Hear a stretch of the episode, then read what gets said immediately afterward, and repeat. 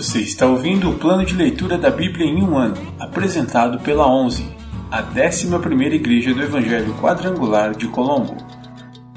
Dia 286, 13 de outubro, semana 41.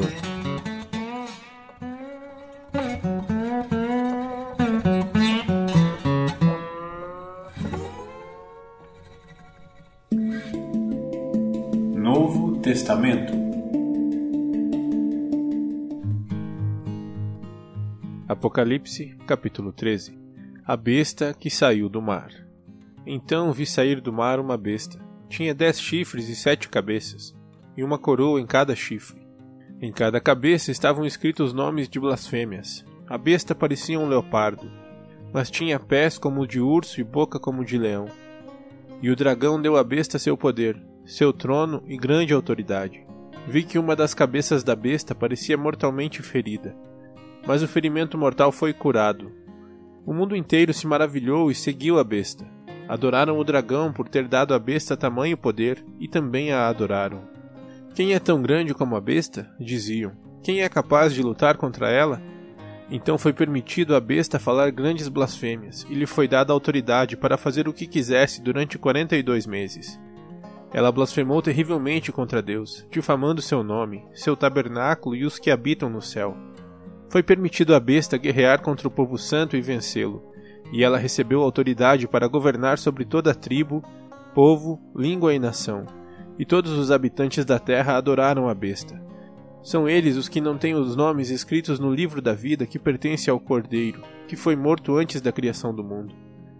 Quem é capaz de ouvir, ouça com atenção. Quem estiver destinado à prisão será preso. Quem estiver destinado a morrer pela espada, morrerá pela espada. Isso significa que o povo santo deve ser perseverante e permanecer fiel. A besta que saiu da terra. Então vi outra besta que saiu da terra. Tinha dois chifres como de cordeiro, mas falava com voz de dragão. Exercia toda a autoridade da primeira besta e exigia que a terra e seus habitantes adorassem a primeira besta, cujo ferimento mortal havia sido curado. Realizava sinais espantosos, chegando a fazer fogo descer do céu sobre a terra, à vista de todos. Enganou os habitantes da terra com os sinais que lhe foi permitido realizar em nome da primeira besta. Ordenou que fizessem uma grande estátua da primeira besta que havia sido mortalmente ferida e sobrevivido. Então lhe foi permitido dar vida a essa estátua, para que ela falasse. E a estátua da besta ordenou que fossem mortos todos que se recusassem a adorá-la. Exigiu que grandes e pequenos, ricos e pobres, escravos e livres, todos recebessem uma marca na mão direita ou na testa. Ninguém podia comprar nem vender coisa alguma sem essa marca, que era o nome da besta ou o número que representa seu nome. Aqui é preciso sabedoria. Quem tem discernimento, trate de entender o significado do número da besta, pois é número de homem. Seu número é 666.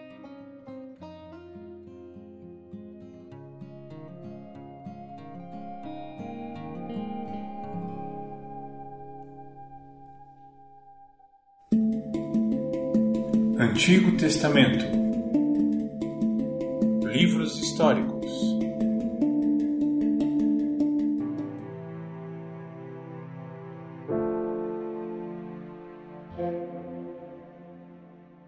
Livro de Esther, capítulo 3 A conspiração de Ramã contra os judeus. Algum tempo depois, o rei Xerxes promoveu Ramã, filho de Ramedata, o Agagita, e lhe deu posição de autoridade sobre todos os nobres do império. Quando Ramã passava, todos os oficiais do palácio real se curvavam diante dele, para lhe demonstrar respeito, pois o rei assim havia ordenado. Mardoqueu, porém, não se curvava diante dele para lhe demonstrar respeito. Então os oficiais do palácio real perguntaram a Mardoqueu: Por que você desobedece à ordem do rei? Todos os dias lhe diziam isso, mas, ainda assim, ele não dava ouvidos. Então contaram tudo a Ramã, para ver se ele iria tolerar a conduta de Mardoqueu, pois Mardoqueu lhes tinha dito que era judeu. Quando Ramã viu que Mardoqueu não se curvava para lhe demonstrar respeito, ficou furioso. Foi informado da nacionalidade de Mardoqueu e decidiu que não bastava matar somente a ele. Em vez disso, procurou um modo de destruir todos os judeus, o povo de Mardoqueu, do império de Xerxes. Em abril, no 12 ano do reinado de Xerxes, foram lançadas sortes, chamadas Purim, na presença de Ramã. a fim de determinar o melhor dia e mês para executar o plano. A data sorteada foi 7 de março, quase um ano depois. Então Ramã foi ao rei Xerxes e disse: Há certo povo espalhado por todas as províncias de seu império que se mantém separado dos demais. Eles têm leis diferentes das leis dos outros povos e não obedecem às leis do rei. Portanto, não é do interesse do rei deixar que vivam. Se parecer bem ao rei, publique um decreto para que eles sejam destruídos, e eu darei 350 toneladas de prata aos administradores do governo para serem depositadas nos tesouros do rei. O rei concordou e, para confirmar sua decisão, tirou do dedo o anel com o selo real e o entregou a Ramã, filho de Hamedata, o Agagita, inimigo dos judeus. O rei disse: A prata e o povo são seus, faça com eles o que lhe parecer melhor. Assim, no dia 17 de abril, os secretários do rei foram convocados, e um decreto foi redigido exatamente da forma como Ramã ditou. Em seguida, foi enviado aos mais altos oficiais do rei, aos governadores das respectivas províncias e aos nobres de cada província, em sua própria escrita e língua. O decreto foi redigido em nome do rei Xerxes e selado com seu anel. As cartas foram enviadas por mensageiros a todas as províncias do império, com ordens para que todos os judeus, jovens e idosos, mulheres e crianças, fossem destruídos, mortos e aniquilados num único dia. A data marcada para que isso acontecesse era 7 de março do ano seguinte.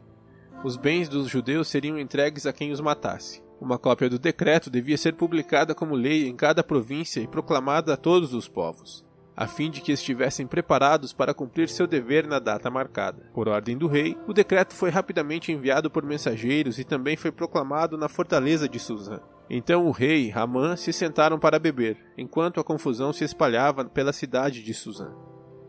Livro de Esther, capítulo 4 Mardoqueu pede ajuda a Esther. Quando Mardoqueu soube de tudo que havia acontecido, rasgou suas roupas, vestiu-se de pano de saco cobriu-se de cinzas e saiu pela cidade, chorando alto e amargamente. Foi até a porta do palácio, mas ninguém que estivesse usando roupas de luto tinha permissão para entrar. Quando a notícia do decreto chegou a todas as províncias, houve grande pranto entre os judeus. Jejuaram, choraram e lamentaram, e muitos se deitaram em pano de saco e em cinzas. Quando as criadas de Esther e os eunucos vieram e lhe contaram sobre Mardoqueu, ela ficou muito angustiada. Enviou-lhe roupas para vestir em lugar do pano de saco, mas ele não aceitou. Então Esther mandou chamar Hatak, um dos eunucos do rei que havia sido nomeado para servi-la. Ordenou que ele fosse até Mardoqueu e descobrisse o que o perturbava e por que ele estava de luto. Hatak foi até Mardoqueu na praça da cidade, em frente à porta do palácio. Mardoqueu lhe contou tudo e lhe informou a quantidade exata de prata que Ramã havia prometido pagar ao tesouro real pela destruição dos judeus. Mardoqueu entregou a Hatak uma cópia do decreto publicado em Suzã que ordenava o extermínio de todos os judeus. Pediu a Hatak que mostrasse o decreto a Esther e lhe explicasse a situação. Também pediu a Hatak que a orientasse a ir falar com o rei para implorar por misericórdia e interceder em favor de seu povo. Hatak voltou a Esther com um recado de Mardoqueu. Então Esther mandou Hatak dizer a Mardoqueu: Todos os oficiais do rei, e até mesmo o povo das províncias, sabem que qualquer pessoa que se apresenta diante do rei no pátio interno sem ter sido convidada está condenada a morrer, a menos que o rei lhe estenda seu cetro de ouro. Além do mais, há trinta dias o rei não me chama à sua presença. E o recado de Esther foi transmitido a Mardoqueu. Mardoqueu enviou esta resposta a Esther: não pense que por estar no palácio você escapará quando todos os outros judeus forem mortos. Se ficar calada num momento como este, alívio e livramento virão de outra parte para os judeus, mas você e seus parentes morrerão. Quem sabe não foi justamente para uma ocasião como esta que você chegou à posição de rainha? Então Esther enviou esta resposta a Mardoqueu: Vá, reúna todos os judeus de Suzã e jejuem por mim. Não comam nem bebam durante três dias e três noites minhas criadas e eu faremos o mesmo. Depois irei à presença do rei, mesmo que seja contra a lei. Se eu tiver de morrer, morrerei. Mardoqueu foi e fez tudo conforme as instruções de Esther.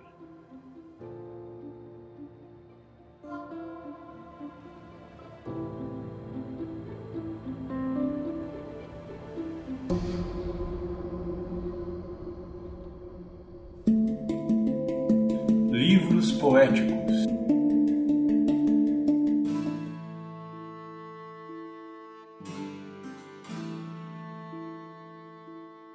de Salmos, capítulo 106, versículos do 1 ao 23.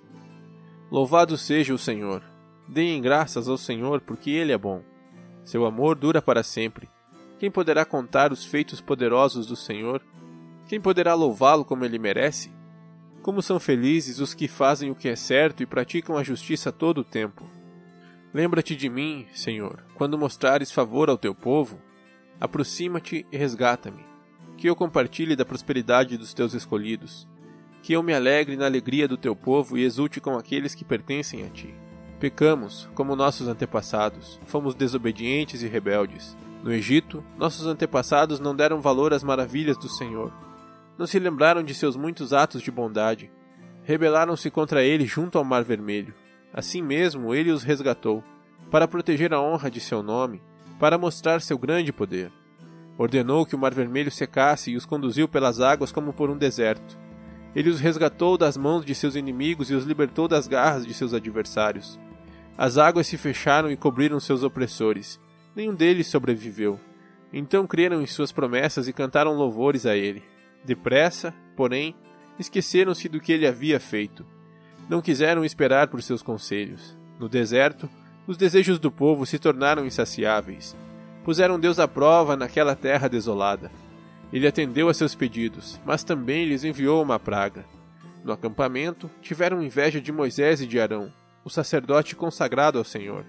Por isso, a terra se abriu, engoliu Datã e sepultou Abirão e os outros rebeldes. Fogo desceu sobre aqueles que os seguiam, uma chama consumiu os perversos.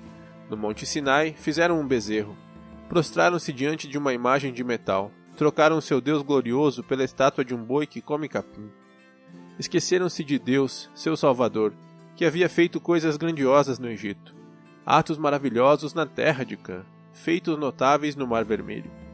Por isso, declarou que os destruiria, mas Moisés, seu escolhido, pôs-se entre ele e o povo e suplicou-lhe que afastasse sua ira e não os destruísse.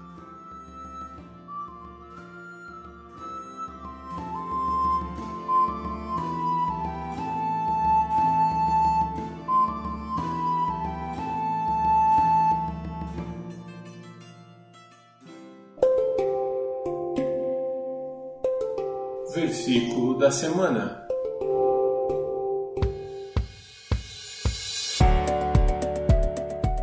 Aqui está a paciência dos santos. Aqui estão os que guardam os mandamentos de Deus e a fé em Jesus. Apocalipse 14, 12.